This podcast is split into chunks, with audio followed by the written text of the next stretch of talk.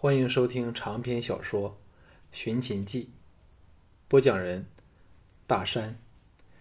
第三卷第五章：衡水退敌。项少龙和乌卓的一百子弟兵手持强弩，伏在一座离营地只有数百步的密林里，看着微蒙的天色里，正缓缓离开己方车马队。天色大明时，程旭指挥的队伍已消失在下游的弯角处。又过了顷刻，蹄声、人声同时由两岸传来。一队近四百人的马贼在上游一个密林驰出，对岸也涌出了大群彪悍的马贼。其中一个人高踞马上，长着一撮浓粗浓的灰胡，正是。纵横照镜的头号马贼灰狐，只见他气得翘胡瞪眼，暴跳如雷，不断的催促手下把渡河的木筏由隐蔽处搬出来，好去追赶敌人。显然已乱了方寸。蹄声响起，在这边岸上的马贼已一窝蜂的沿河驰去，另一股马贼开始渡江。项少龙偷看了乌卓两眼。见他在这种千钧一发的紧张形势里，仍然是沉着冷静，心中暗赞。二十多只木筏载着战马物资渡过河来。当灰狐的人卸下了两匹近四百匹战马和粮食后，开始载马贼渡河。灰狐亦在其中一个木筏之上。此时，这边岸上只留有五六十名马贼。全无防备，忙着把马儿赶到岸旁的平地处。项少龙打了个手势，百多人由密林处嗖嗖连声的发出了一轮弩箭，射得对方人仰马翻，伤亡过半。灰狐等魂魂魂飞魄散，仓皇下搭箭还击。岸上剩下的小量贼兵，则是一声发喊，四散奔逃。项少龙等。早挪到了岸旁的石后，弩机声响，进箭飞黄般的往筏上毫无遮蔽的马贼射去。马贼避无可避，纷纷中箭，鲜血染红了木筏和河水。灰狐忙喝令退回对岸去，众人去准了他，一齐发箭，射向这个明显的目标。马贼虽然高举木盾。仍挡不了百弩齐发、劲力强大的箭矢，一个个纷纷倒下。灰狐见势色不对，一声狂喊，翻身跳入水里，躲在木筏之下。众贼有样学样，纷纷跳入水里去。对岸尚有两两百马贼，不过除了暴跳暴叫之外，一点办法都没有。进箭直射入水里。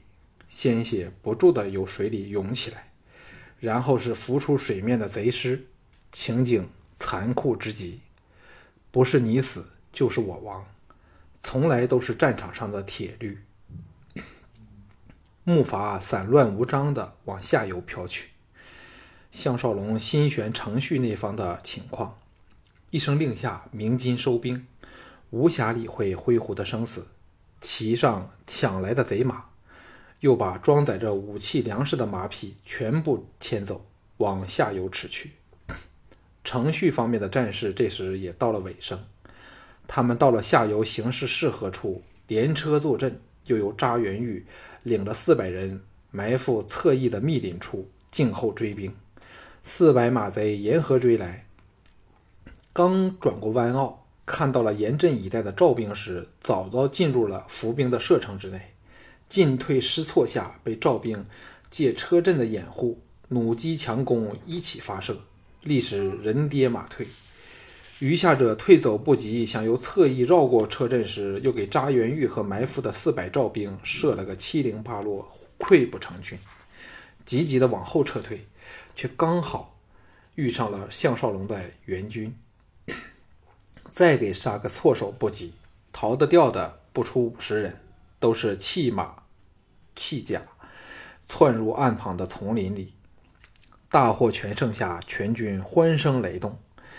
连平原家的人都分享了这个胜利的气氛。示意项少龙方面只伤了四十多人，但无一重伤，战果骄人，再次证明了项少龙具有优秀的军事头脑和灵活有效的战术。项少龙派出了二十人，把俘获的三百多匹战马送回赵国。至于武器、箭矢、粮食，则留为己用。包扎伤兵后，继续沿河东行。黄昏结营时，离开内河只有两日半的路程了。一来因路途起伏不定，又见巨战之后人困马乏，众人都尽量争取休息时间。一宿无话，次日清晨继续行程。景色又变，山势起伏延绵，草木茂盛，风光如画。山涧深溪，飞瀑流泉，叫人目不暇给。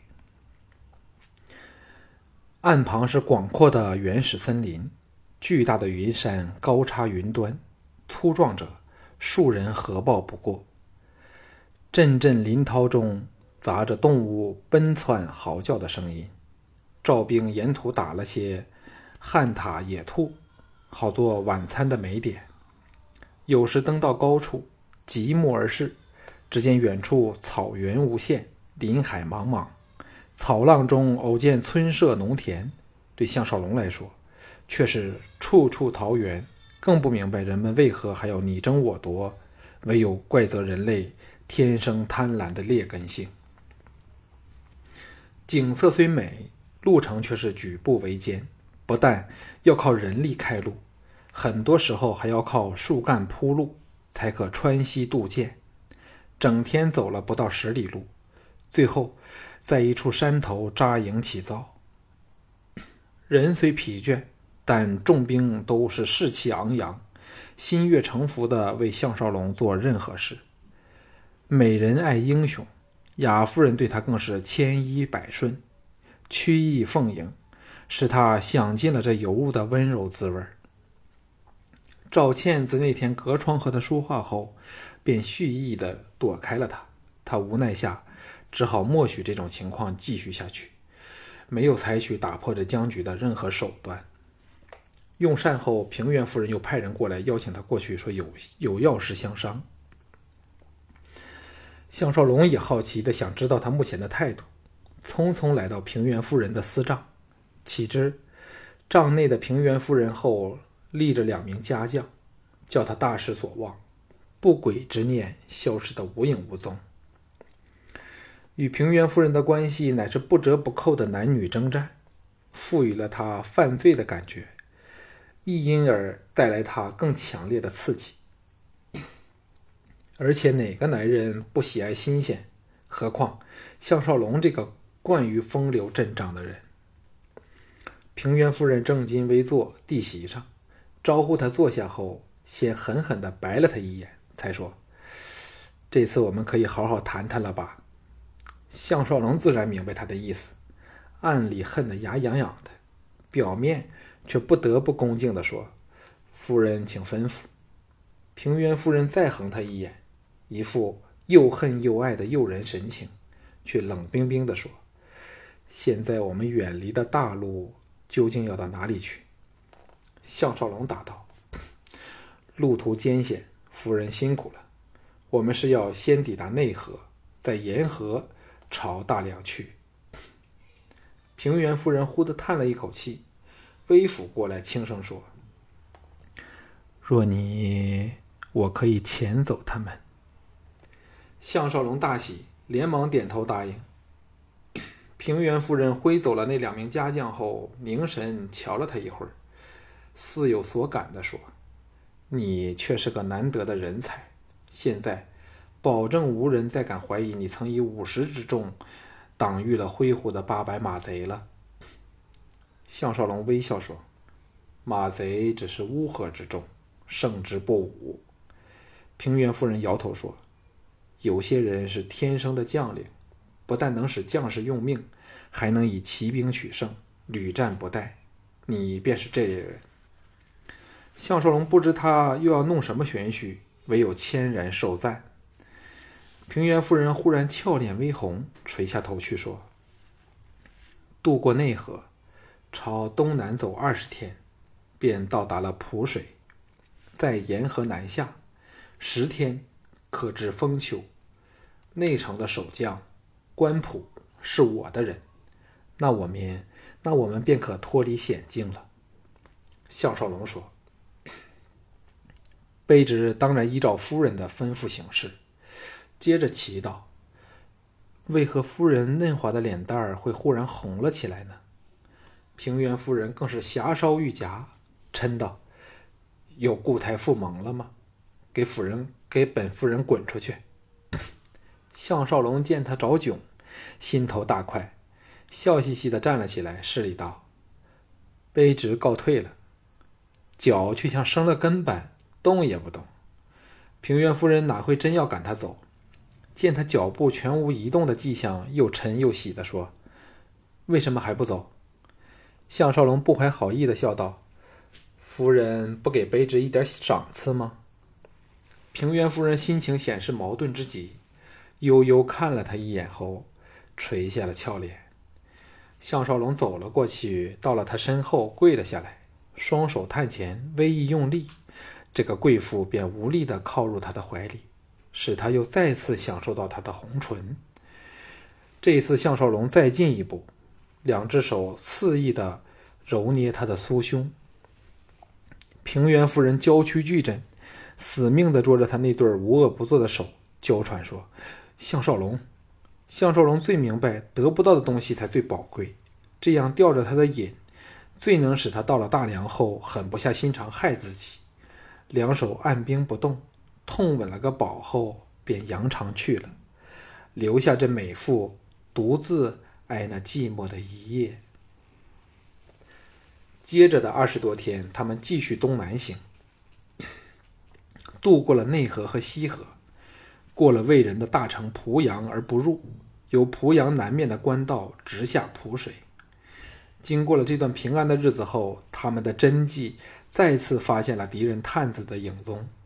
使他们知道危机再现，他们车马既多，又要不时的修补坏了的车子，慢得像蜗牛般，根本全无甩掉敌人的方法。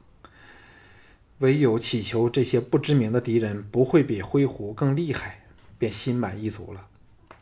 这时地近大梁，官道旁官房处处，数十里便可遇上魏人的土寨军营。卫兵的态度奇怪，看过他们的文书后，虽没虽然没有留难，却不肯派人护送。到官道已尽，他们只好朝东往蒲水而去。三天后，离开了山路，到了蒲水西岸，一望无际的大草原。还要走上两天，才可以到达蒲水。大队人马在草原边停了下来。项少龙和乌卓、程旭、扎元玉三个人走到一起吧，商议。每人都神色凝重。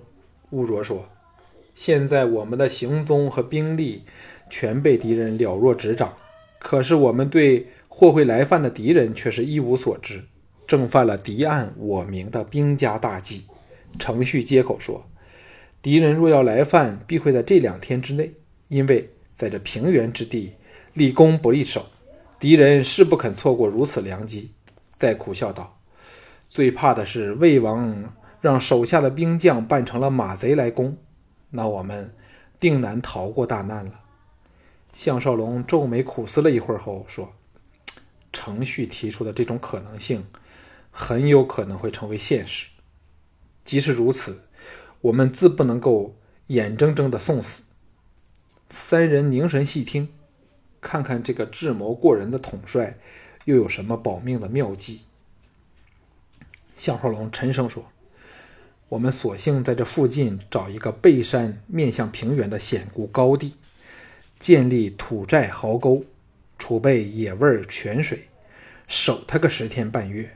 另外，派出轻骑前往封丘，求内处的守将官普派兵来援。那时。”纵使魏王心存狡计，也是莫奈我何了。众人苦思后，都觉得这是没有办法中的最佳方法。当下，项少龙往找平原夫人商量，隔着竹帘说出了计划和原因后，平原夫人低声说：“这方面你比我在行多了，一切由你决定吧。”项少龙从未听过他对自己如此的温言婉语，言听计从，心中一荡。夫人想不想我今晚来看你呢？平原夫人叹道：“到了大梁再说好吗？我孩儿已因我和你数次独处一帐而非常不满，现在他的身体逐渐痊愈，我不想他为我们的事动气。”项少龙想起邵元君意兴索然。离开他的车子，把计划通知了雅夫人，再由他转述与赵倩知晓。勘察了半天后，他们终于在草原的边沿区找到了一处背山而向、面向平原的高地，设立营寨。全军立时忙碌起来，同时派出了二十会计，携着平原夫人的亲笔压印书信，分十条路线奔往丰丘求援。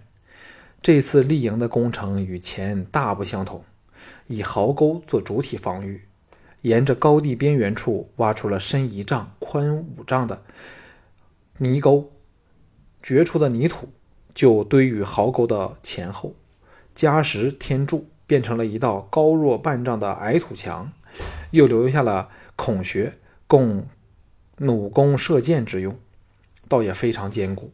然后把骡车。推到了土墙内围，加强土墙对抗敌人冲击的力量。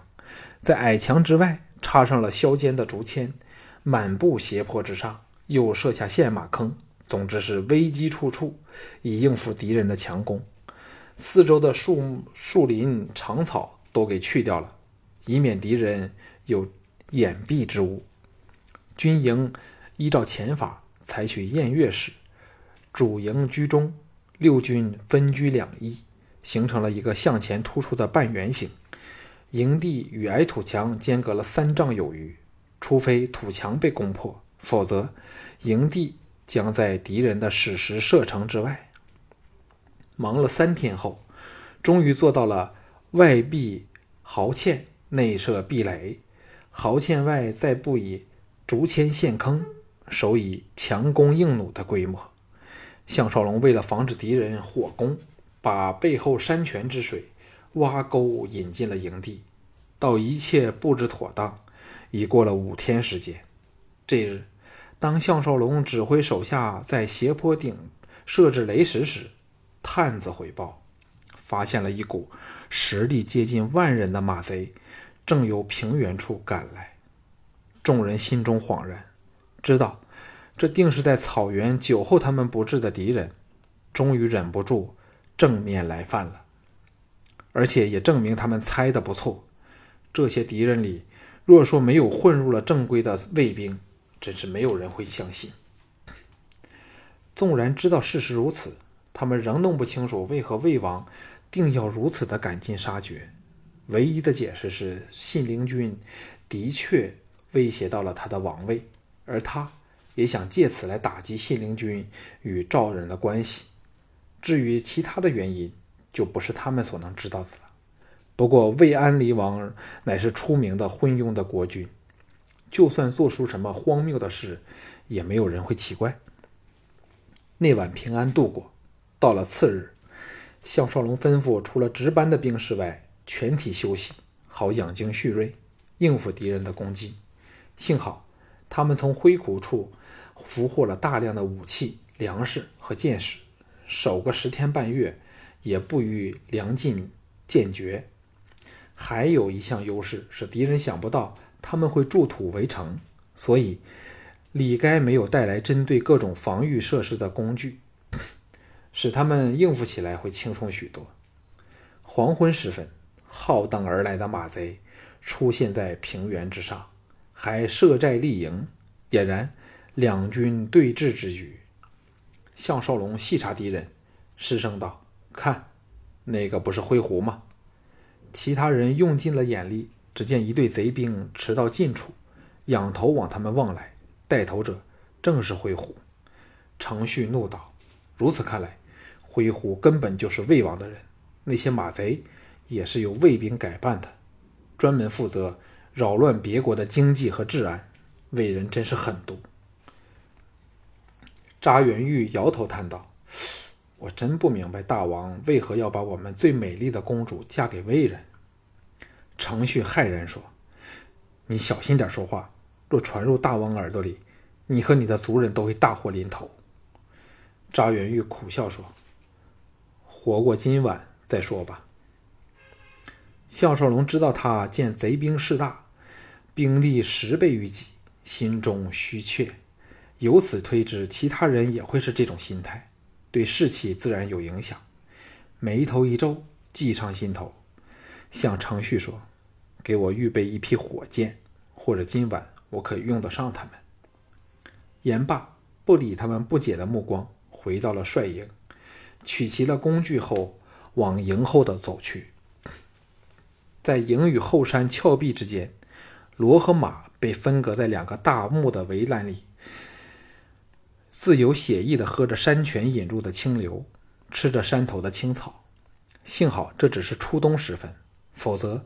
来一场大雪，这些骡马便有难了。他抬头仔细地研究了峭壁的形势和附近的山势，借着锁钩之便，轻易地爬了上去，用锥用锤子在适当的地点插入了郭纵为他特制的爬山圈，一直沿往格林的石山，套上粗锁，这才爬回营地去。只要爬过林山，便可轻易的由这个秘境。降到数十丈的平原下面进行任何的秘密行动。回到帅帐时，程旭气急败坏的寻他：“快来看！”当他再到前线时，只见下面的贼兵全体动员，砍伐树木，把一端削尖，每根长约一丈，一排排的放在地上。乌卓皱眉道：“他们想干什么呢？”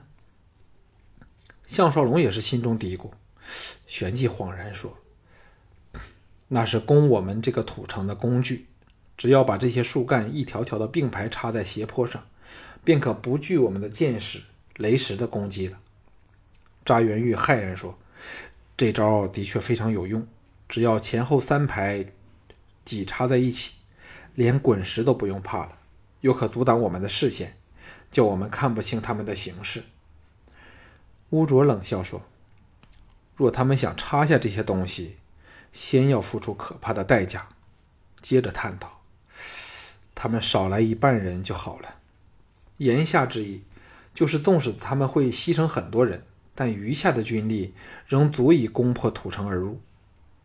项少龙笑道：“放心吧，敌人犯了一个最大的毛病，就是轻敌。你看他们的营房，一点防防御都没有。”粮草马匹就那么丢在后方，若我们能给他们来一把火，他们的表情才好看呢。乌卓等三人眉头大皱，看着把这座小山围的是密不通风的贼子，暗想：对方并非轻敌，而是纵是老鼠，恐亦难溜过去放火烧营了。项少龙微微一笑，再不说话，回营休息。倒头睡了两个时辰后，醒来时已是黄昏时分。雅夫人在旁边静候他一起进膳。项少龙精神饱满地坐了起来，梳洗后连吃了三大碗饭。雅夫人奇怪地打量着他，看来你又是胸有成竹，否则为何会如此的兴奋泰然？不过我真想不通，为何这一次你仍会有破敌的把握？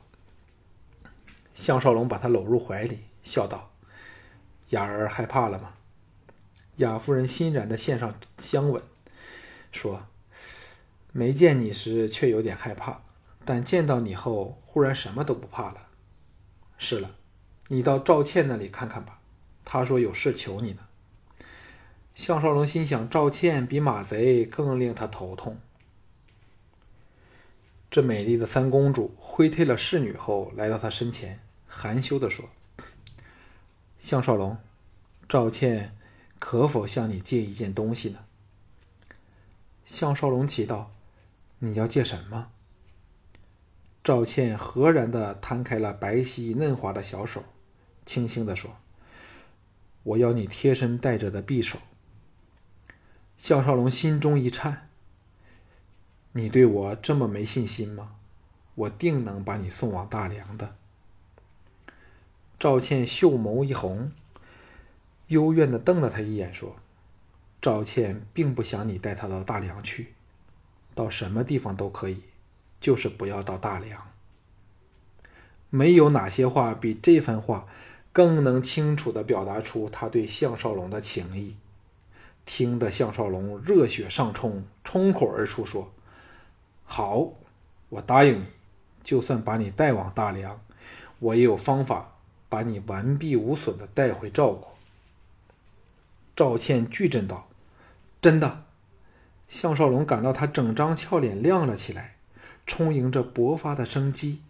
猛一咬牙道：“这是一个承诺。”说完这句话后，整个人轻松起来。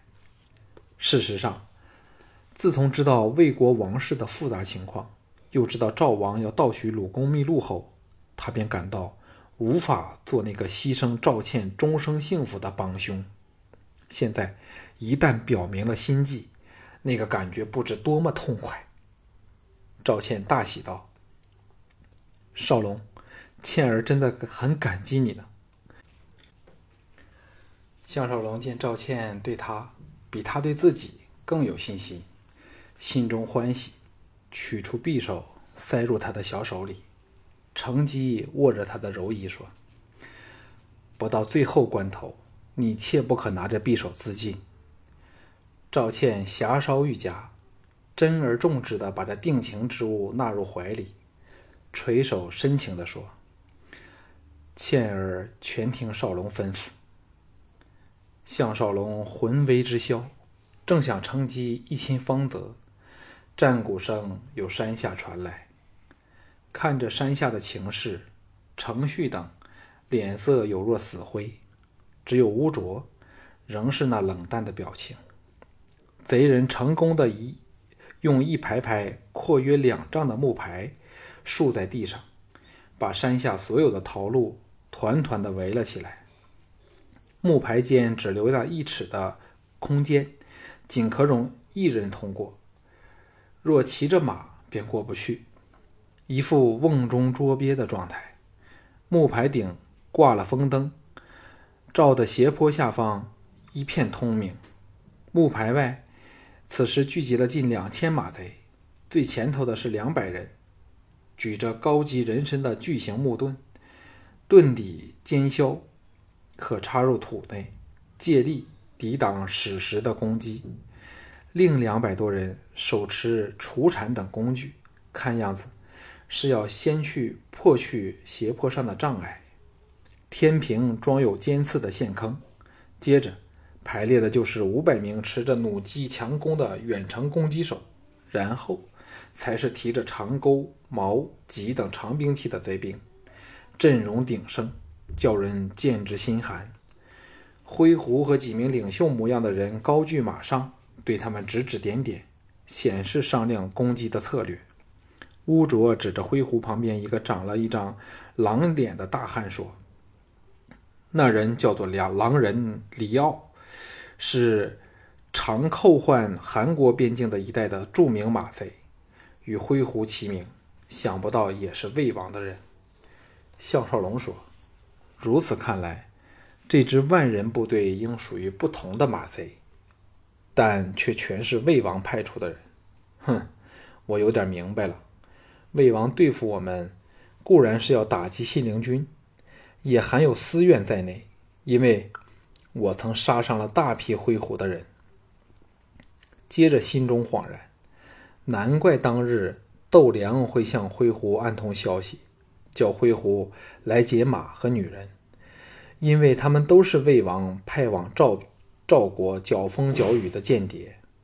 程旭说：“看来他们会分批昼夜不停地攻击我们，打一场长时间的消耗战。”扎元玉呼出了一口凉气，说：“救兵就算一接到消息便立即赶来。”最少要在十五天后，我们恐怕连三天都挨不住。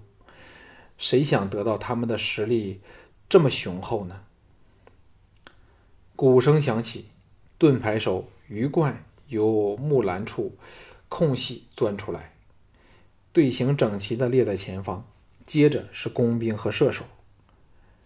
项少龙见天已黑了，向程旭要了那桶包着油布的火箭后，吩咐道：“你们负责这里的防务，我到敌后烧他们的粮草和赶走他们的马匹，看他们还能有什么作为。”众人均是愕然的望向他，不明白他到底怎样才能到敌人的后方去呢？